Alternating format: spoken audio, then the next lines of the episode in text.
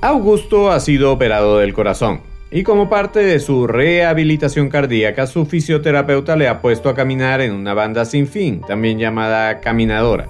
Augusto está un poco nervioso porque es la primera vez que camina en este aparato luego de la operación. Ahora todo le duele. La herida de la cirugía aún le produce molestias y se siente torpe, inseguro y hasta un poco mareado. Su fisioterapeuta lo tranquiliza. Señor Marín, es normal que esté ansioso y que se sienta un poco golpeado por la vida.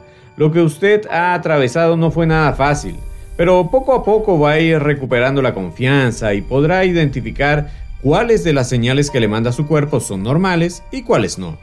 Ahora que va a comenzar un programa de ejercicio, va a reconocer cómo su cuerpo le habla mientras entrena. En este episodio, en Superviviente de Corazón, te hablaré de cómo tu cuerpo te habla mientras haces ejercicio, sobre todo si haces ejercicio para mejorar tu salud cardiovascular. Por favor, quédate conmigo. Bienvenidos a Superviviente de Corazón, un podcast sobre ciencia, estilo de vida y salud cardiovascular.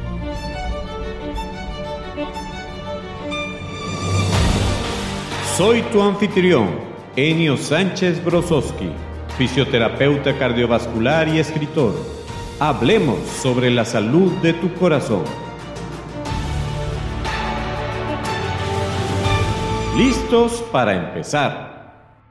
Este podcast contiene información sobre temas relacionados con la salud y la enfermedad, pero no pretende en ninguna manera sustituir el consejo de tu médico tratante o de algún otro profesional de la salud.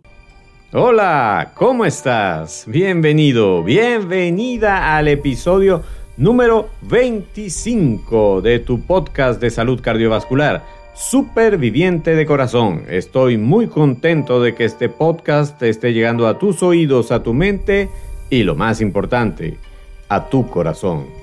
Como te comenté en el inicio, hoy te voy a hablar sobre las señales que puedes sentir mientras haces ejercicio, sobre todo las relacionadas con el ámbito cardiovascular. En este episodio voy a comentarte aquellas señales que provienen más o menos directamente del corazón. En el episodio número 28 te comentaré sobre las señales que pueden venir de algunas otras partes de tu cuerpo. Algunas de ellas pueden ser nuevas si no estás acostumbrado o acostumbrada a hacer actividad física o ejercicio y por lo tanto podrían parecerte intimidantes en algún momento. La primera señal que te comento es la frecuencia cardíaca. Ya dediqué un episodio al tema de cómo puedes tomarte la frecuencia cardíaca. Si quieres escucharlo, busca el episodio número 10 de este podcast. Igualmente, hoy te comentaré algunos detalles adicionales sobre tu frecuencia cardíaca. Cada vez que haces actividad física o ejercicio, y sobre todo esa del tipo aeróbico, la dinámica, tu cuerpo necesita energía.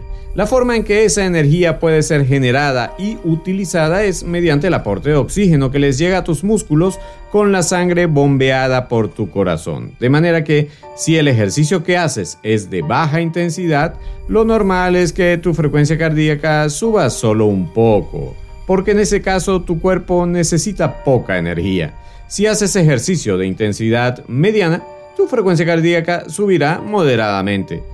Asimismo, si el ejercicio que haces es de alta intensidad, tu frecuencia cardíaca se elevará significativamente, se elevará mucho, incluso a niveles cercanos al máximo posible.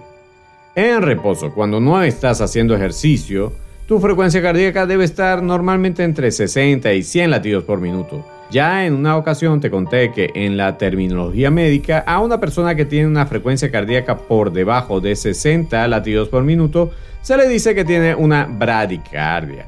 Y a una persona que tiene una frecuencia cardíaca de 100 o más latidos por minuto se dice que tiene una taquicardia. ¿Es normal tener una bradicardia durante el ejercicio? Como te expliqué anteriormente, si el ejercicio que haces es de una intensidad baja, al menos para ti es posible que tengas frecuencias cardíacas bajas.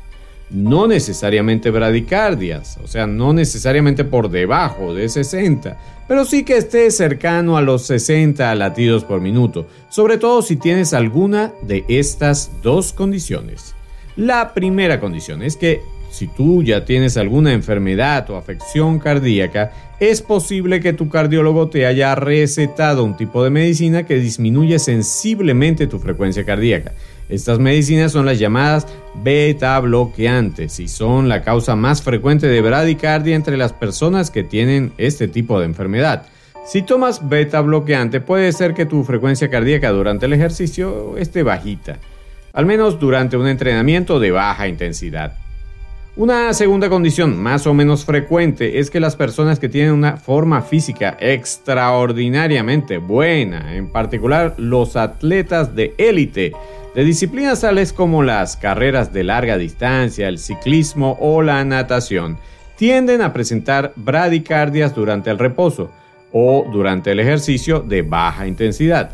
Siempre recuerdo el reporte anecdótico de aquel gran ciclista español, Miguel Indurain, ganador por cinco años consecutivos del Tour de Francia, en el que registraron frecuencias cardíacas de apenas 28 latidos por minuto. Si eres un atleta de alto desempeño, es posible que tu corazón presente tales adaptaciones a un formidable volumen de entrenamiento físico. En cualquiera de las dos circunstancias anteriores es posible presentar una frecuencia cardíaca en reposo y en ejercicio de baja intensidad que sea inferior a los 60 latidos por minuto. De no tener alguna de estas dos condiciones, quizás sea un hallazgo normal, por el que deberías quizás mejor pedir una opinión médica. ¿Es normal tener taquicardia durante el ejercicio? Bueno, uno de los motivos principales para tener taquicardia es el ejercicio, la actividad física. Es absolutamente normal que durante el ejercicio o algunos minutos después de haber terminado tu sesión de entrenamiento, tu frecuencia cardíaca suba de acuerdo con la intensidad de la actividad que hiciste. Así, tener más de 100 latidos por minuto durante o después de la actividad física es normal. Y no debes preocuparte en lo absoluto por ello. ¿Cuánto puede subir mi frecuencia cardíaca durante el ejercicio? La frecuencia cardíaca, como ya te he comentado, puede elevarse muy significativamente, casi siempre en relación con la intensidad del esfuerzo que realices. Un alto porcentaje de las personas tienen una frecuencia cardíaca de unos 60 latidos por minuto mientras están inactivas. Durante la actividad física o ejercicio te puedo dar unos números que podrían servirte de guía.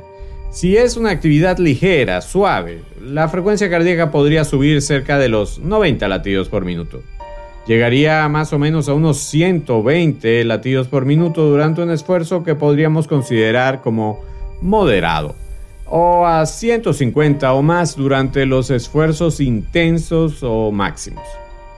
La segunda señal que te quisiera comentar que aparece y puede estar presente durante el ejercicio serían las palpitaciones. Se le dice palpitación a qué cosa? A la percepción del latido cardíaco, normal o no, en el pecho. O sea, que sientas cómo late tu corazón en tu pecho. Prácticamente todo el mundo ha tenido palpitaciones. Es posible que ahora mismo recuerdes cómo latía tu corazón aquella tarde en que estabas esperando la llegada de tu ser querido.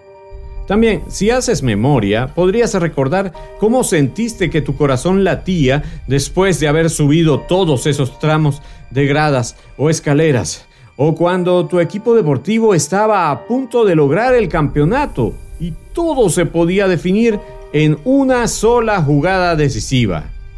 Esa percepción de los latidos cardíacos es a lo que los profesionales de la salud llaman palpitaciones. El punto aquí es que ese tipo de palpitaciones son totalmente normales porque tienen un origen normal. Es normal que una emoción fuerte haga latir más fuertemente o más rápidamente tu corazón. Pero existe otro tipo de palpitaciones, unas a las que deberías prestarle atención si es que algún día las padeces. De ellas quiero hablarte a continuación. A veces el corazón se acelera sin que sea una respuesta a una emoción, o a una actividad física. En otras ocasiones el corazón, que es rítmico por naturaleza, tiene algunas alteraciones en su ritmo y produce latidos desordenados. Ese tipo de alteraciones, que produce latidos anormales en frecuencia o en ritmo, son las llamadas arritmias. Las arritmias en algunas ocasiones pueden sentirse en el pecho y son percibidas como palpitaciones. Dichas palpitaciones muchas veces pueden ocasionar preocupación a quienes las sienten porque, por ejemplo, si aparecen en reposo o están asociadas con sensaciones molestas en el pecho, tales como dolor, ahogo, o que sientas que tu corazón pega brincos, pues te pueden intranquilizar. ¿Qué hago si tengo palpitaciones? Si llegas a tener palpitaciones anormales o molestas, es recomendable que procedas a tomarte el pulso. ¿Te acuerdas cómo hacerlo? Échale de nuevo, por si acaso, un vistazo al episodio 10 de Superviviente de Corazón. Así podrás ver si ya chequeaste cómo tomarte el pulso y lo haces, en el caso de tener palpitaciones, podrás ver o revisar si hay alteraciones del ritmo o un aumento de la frecuencia de tu pulso arterial. Por eso te es útil aprender cómo tomarte el pulso. Tomarse el pulso durante un minuto continuo puede ser suficiente. Si nunca has sido evaluado en este sentido, sería conveniente consultar con tu cardiólogo para que verifique el origen de tus palpitaciones a través de puede ser un electrocardiograma o un holter electrocardiográfico o alguna otra medición que considere pertinente tu médico. Durante tu consulta cardiológica puedes dar cuenta de tus síntomas y de tus hallazgos cuando te tomaste el pulso. En la mayoría de los casos las palpitaciones no son del todo peligrosas. Sin embargo, en algunos casos es necesario iniciar una terapia medicamentosa o realizar algún otro procedimiento para controlar o eliminar las arritmias que dieron origen a las palpitaciones. De eso te podré hablar con los expertos en otro episodio. En tercer lugar, vamos a hablar de otra señal, la presión arterial. La presión o tensión arterial es la medida de la presión que tienen las arterias como producto del paso de la sangre a través de ellas. Ya conversamos tanto de la hipertensión o de cómo tomarte la tensión arterial en el episodio 20 y 22 respectivamente de este podcast. Una de las razones por la que no es tan común controlar la presión arterial en personas que hacen ejercicio es porque los cambios más significativos de la presión arterial ocurren durante el ejercicio y no después del mismo. Por eso no es tan útil tomar la atención después de haber terminado el ejercicio, sino que debería hacerse mientras se hace el ejercicio. Y no siempre es fácil tomarse la atención uno mismo mientras se camina, corre, nada o monta bicicleta. En otro episodio te prometo que te daré algunos trucos para poder tomar tu tensión arterial. La cuarta señal, y es la última que vamos a ver en esta sesión, en este episodio, es el dolor del corazón. Este es uno de los temas más delicados e importantes de los que te debo hablar si quiero que conozcas las señales que puede dar tu corazón durante tu entrenamiento físico. Y es un aspecto que debes tener controlado con tu médico cardiólogo.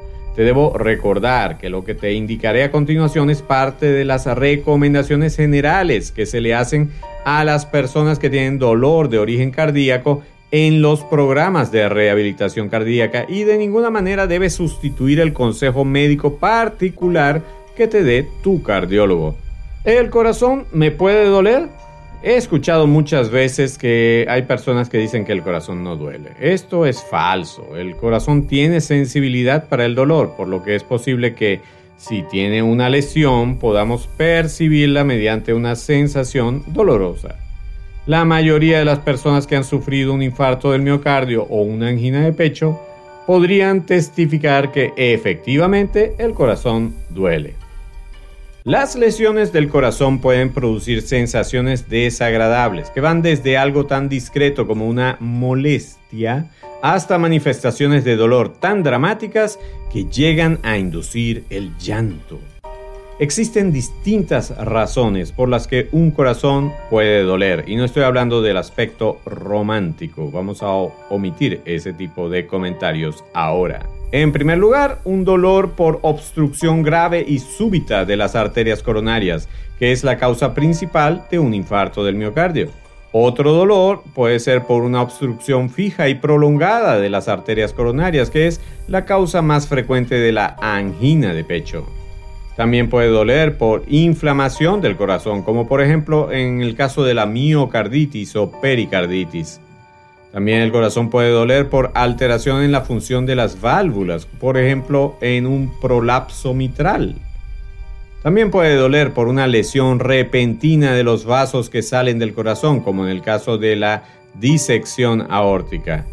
Y a otras causas menos frecuentes, como por ejemplo las arritmias, entre otras.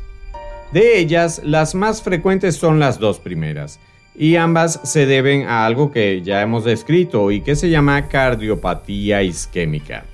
¿Es normal que el corazón duela durante el ejercicio? No, no es normal que el corazón duela durante el ejercicio. Con todo, el dolor originado en el corazón puede desencadenarse durante una sesión de ejercicio en la mayoría de los casos en los que esto ocurre en personas mayores de 40 años es consecuencia de una obstrucción en las arterias coronarias, lo que produce una disminución en la cantidad de oxígeno que le llega al corazón, proceso que se llama isquemia del miocardio y a ese dolor se le dice angina de pecho. Dicho dolor es una señal de alerta del corazón que está pidiendo a gritos suspender inmediatamente el ejercicio o la actividad física. ¿Dónde se siente el dolor del corazón? Como el corazón es una víscera, el dolor del corazón es difuso, generalmente localizado en la mitad del pecho, aunque puede sentirse en la espalda, en el lado izquierdo del pecho, en el estómago, en el cuello, en la mandíbula y a veces en uno o ambos brazos. ¿Cómo saber que es mi corazón el que me está doliendo? Existen algunos detalles que pueden hacer más sencillo diferenciar al dolor de origen cardíaco, en particular el dolor relacionado con la enfermedad coronaria, que es el que te voy a hablar a continuación. Él se relaciona con el esfuerzo físico o una situación emocional, es decir, el dolor del corazón tiende a aparecer cuando estás haciendo una actividad física, ejercicio o estás bajo estrés emocional. Segundo, desaparece con el reposo o con el descanso, es decir, si apareció con el esfuerzo, va a desaparecer con el descanso. También puede desaparecer con medicamentos vasodilatadores coronarios de acción rápida, lo que es típico de la angina de pecho. Los vasodilatadores coronarios son medicamentos como la nitroglicerina o el dinitrato de isosorbida, que por lo general se administran por vía sublingual en caso de requerir que tengan una acción inmediata sobre las arterias coronarias, y deben ser indicados por un médico si es que él considera que la situación los amerita. En tercer lugar, el dolor del corazón no se localiza con la punta de los dedos. El corazón es una víscera que está dentro de tu caja torácica. No puede ser palpado con tus manos y por lo tanto, si algún punto de tu tórax te duele cuando lo tocas, eso no es tu corazón. El dolor cardíaco tampoco se asocia con cambios de posición. No mejora si te volteas para un lado, ni empeora cuando te pongas hacia el otro lado, a menos que se trate de una pericarditis, pero de las pericarditis conversaremos en un episodio en particular. El dolor del corazón tampoco tiende a asociarse con movimientos respiratorios. No aumenta cuando inspiras ni disminuye cuando expiras. Como en el caso anterior, esto puede pasar en el caso de una pericarditis. Por último, en la mayoría de los casos, el dolor del corazón repite más o menos en la misma forma que te ha dado alguna vez. Si ya has tenido un dolor cardíaco, es posible que si te llega a repetir, sea muy parecido al que tuviste la primera vez. Por si acaso, en caso de duda con cualquiera de estos aspectos, recuerda siempre consultar con tu médico. ¿Qué hago si mi corazón me duele mientras estoy haciendo ejercicio? Primero, debes detener lo más rápidamente posible la actividad que estés haciendo y de ser posible buscar un sitio para sentarte o apoyarte en una pared.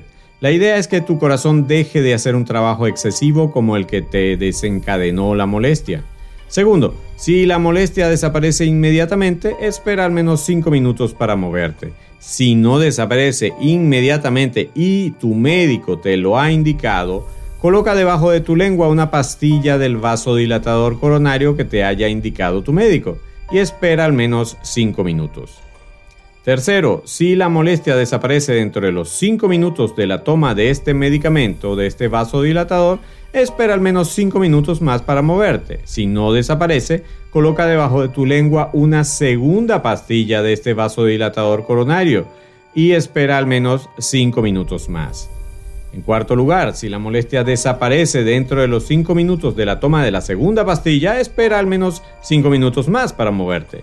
Si no desaparece, Ahora puedes colocar hasta una tercera pastilla de vasodilatador coronario que te haya indicado tu médico y espera al menos 5 minutos más. En quinto lugar, si la molestia desaparece dentro de los 5 minutos de la toma de la tercera pastilla, espera al menos 5 minutos más para moverte. Si no desaparece, entonces ya debes buscar trasladarte inmediatamente a un centro de emergencia, puesto que tu problema no podrá ser solucionado solamente mediante el uso de los vasodilatadores coronarios. Solo un médico en un centro especializado puede resolver este tipo de problemas. Para terminar, debo volver a señalarte que si sufres o has sufrido una enfermedad cardíaca o si tienes algunas molestias que te hacen pensar que tal vez tu corazón no esté del todo bien, el primer paso que debes dar es consultar a un médico, preferiblemente un cardiólogo. No debes intentar resolver tu problema de salud sin tomar en cuenta el criterio de tu médico. Como superviviente debes jugar en equipo. Espero que esta información te haya sido de utilidad. En el episodio 28 te voy a hablar de otras sensaciones que no vienen precisamente del corazón. Por los momentos te invito a seguir con el pensamiento del día. Pensamiento del día. El pensamiento de hoy es del médico psiquiatra, psicólogo y ensayista suizo Carl Jung y dice así. Tu visión se aclarará solo cuando puedas mirar dentro de tu propio corazón. Quien mira afuera, sueña. Quien mira adentro, despierta. ¿Quieres que te lo repita? Tu visión se aclarará solo cuando puedas mirar dentro de tu propio corazón. Quien mira afuera, sueña. Quien mira adentro, despierta. Para reflexionar. Aprovechando que te comenté sobre las señales que manda tu corazón, viene como anillo al dedo este pensamiento del famoso Carl Jung. Y del mismo se puede desprender que es posible tanto para ti como para mí descubrir muchas más cosas prestando atención a lo que piensas, a lo que sientes, a lo que crees, que solo prestando atención a los estímulos externos. Creo que en el estado actual del mundo, una enorme cantidad de estímulos atrapan casi simultáneamente y por muy breves periodos de tiempo tu atención, haciendo casi imposible que te dediques a meditar o a contemplar en quietud tu vida interna. Los humanos son cada vez más reactivos y menos proactivos. El tiempo que podríamos invertir en conocernos y en comprendernos lo usamos para conocer y comprender millones de asuntos que muchas veces no nos conciernen. Aprovecha este tiempo en tu vida en el que piensas en tu corazón y en tu propia historia. No dejes que otros decidan tu agenda. Hoy puedes ser tú quien tome las decisiones más importantes sobre ti. Saludos. En esta oportunidad te quiero saludar a ti, que me escuchas fiel y consecuentemente desde Caracas, Venezuela. Por supuesto, en mi país natal y donde nació el concepto de superviviente, tenemos a un alto porcentaje de oyentes, a pesar de todas las dificultades que atraviesa mi amado país. Por eso te digo a ti que nos escuchas desde Caracas, Venezuela. Gracias por escucharnos y saludos de corazón a corazón. En resumen, hoy te presenté algunas señales que puede enviar tu corazón durante tus sesiones de entrenamiento físico. Algunas son perfectamente normales y pueden ser cuantificadas como la frecuencia cardíaca y la tensión arterial. Otras son subjetivas y pueden ser normales o señales de alguna alteración como las palpitaciones. Y otras son potencialmente dañinas como el dolor cardíaco. En el episodio 28 te conversaré sobre otras señales a las que puedes prestar atención. Es todo por hoy. Para otros episodios espero contar de nuevo con el privilegio de tu atención. Hasta entonces, superviviente de corazón.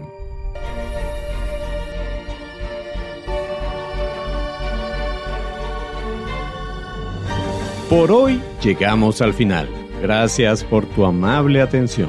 Si te gustó este episodio, suscríbete y descarga otros episodios. Síguenos en nuestras redes, comparte el podcast con otras personas y si quieres, califícanos con 5 estrellas. Eso es de mucha ayuda en esta labor. Busca más información y recursos en nuestra página web www.super-viviente.com Recuerda que superviviente son dos palabras y super lleva tilde. Hasta el próximo episodio, donde seguiremos hablando con fundamento sobre la salud de tu corazón.